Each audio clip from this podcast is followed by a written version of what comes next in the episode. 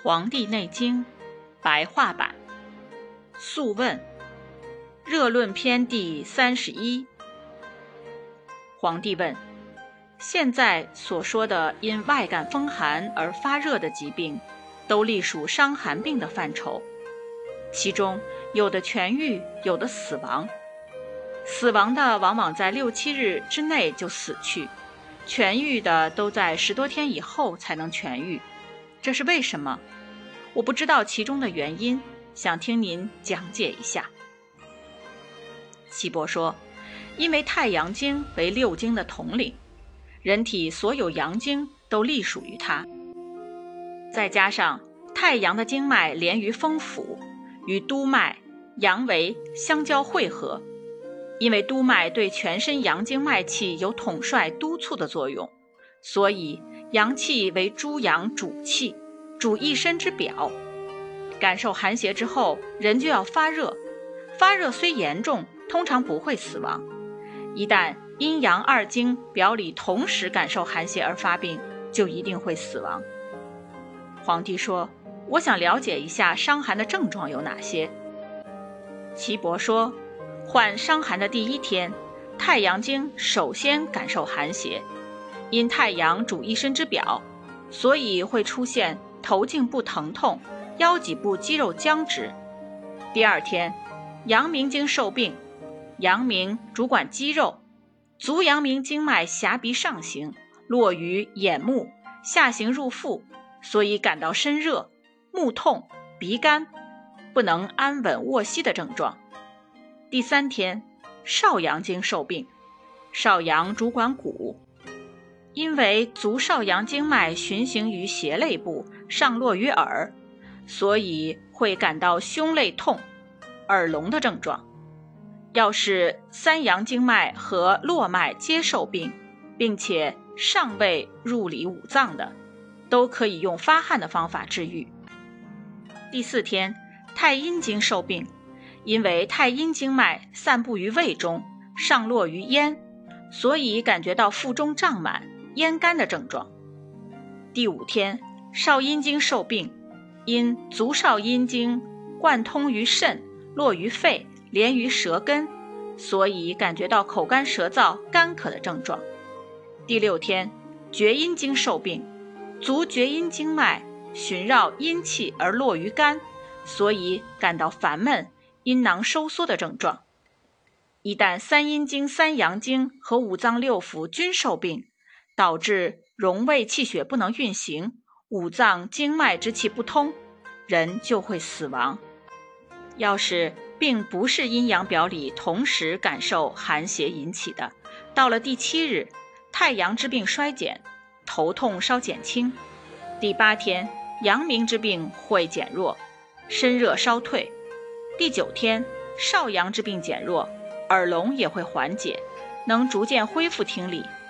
第十天，太阴之病衰减，腹满症状会消退，并且想要进食。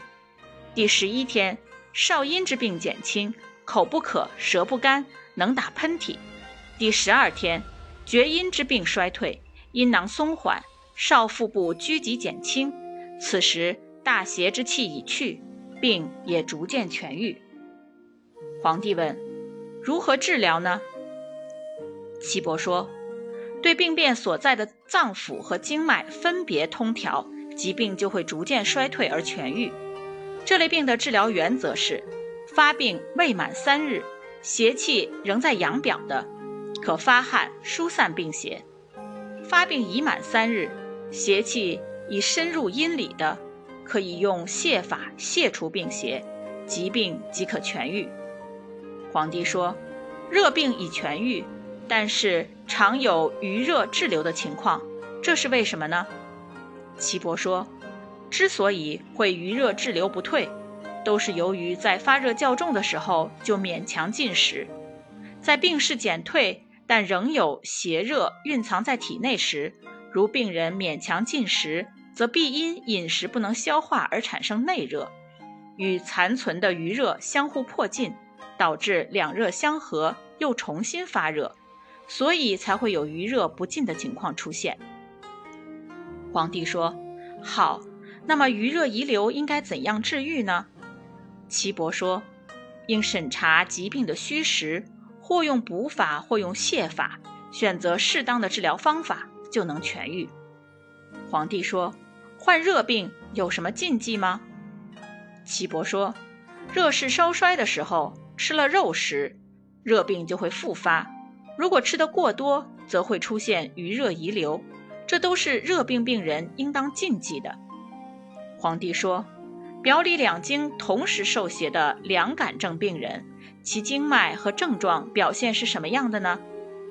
岐伯说：“若是阴阳两表里同时感受寒邪，第一天太阳与少阴两经同时发病，其症状为头痛、口干和烦闷；第二天阳明与太阴两经同时发病，其症状为身体发热、胡言乱语、腹部胀满。”不想进食。第三天，少阳与厥阴两经同时发病，其症状为耳聋、阴囊收缩和四肢发冷。如果病情发展至水浆不能引入、神志不清、不省人事的程度，到第六天就会死亡。皇帝说，当疾病发展到五脏已伤、六腑不通、容胃气血不行的程度时，也要三天以后才能死亡。这是为什么呢？岐伯说：“阳明为十二经之长，此经脉多气多血，所以感受病邪后容易心神迷乱。三天后，阳明的气血才会耗尽死亡。伤于寒邪而成为温热病的，如果病发在夏日以前为温病，病发在夏日以后为暑病。暑病多有汗出，可使暑热通过汗液被疏散泄出。”所以，患了暑病出汗的时候，不要制止。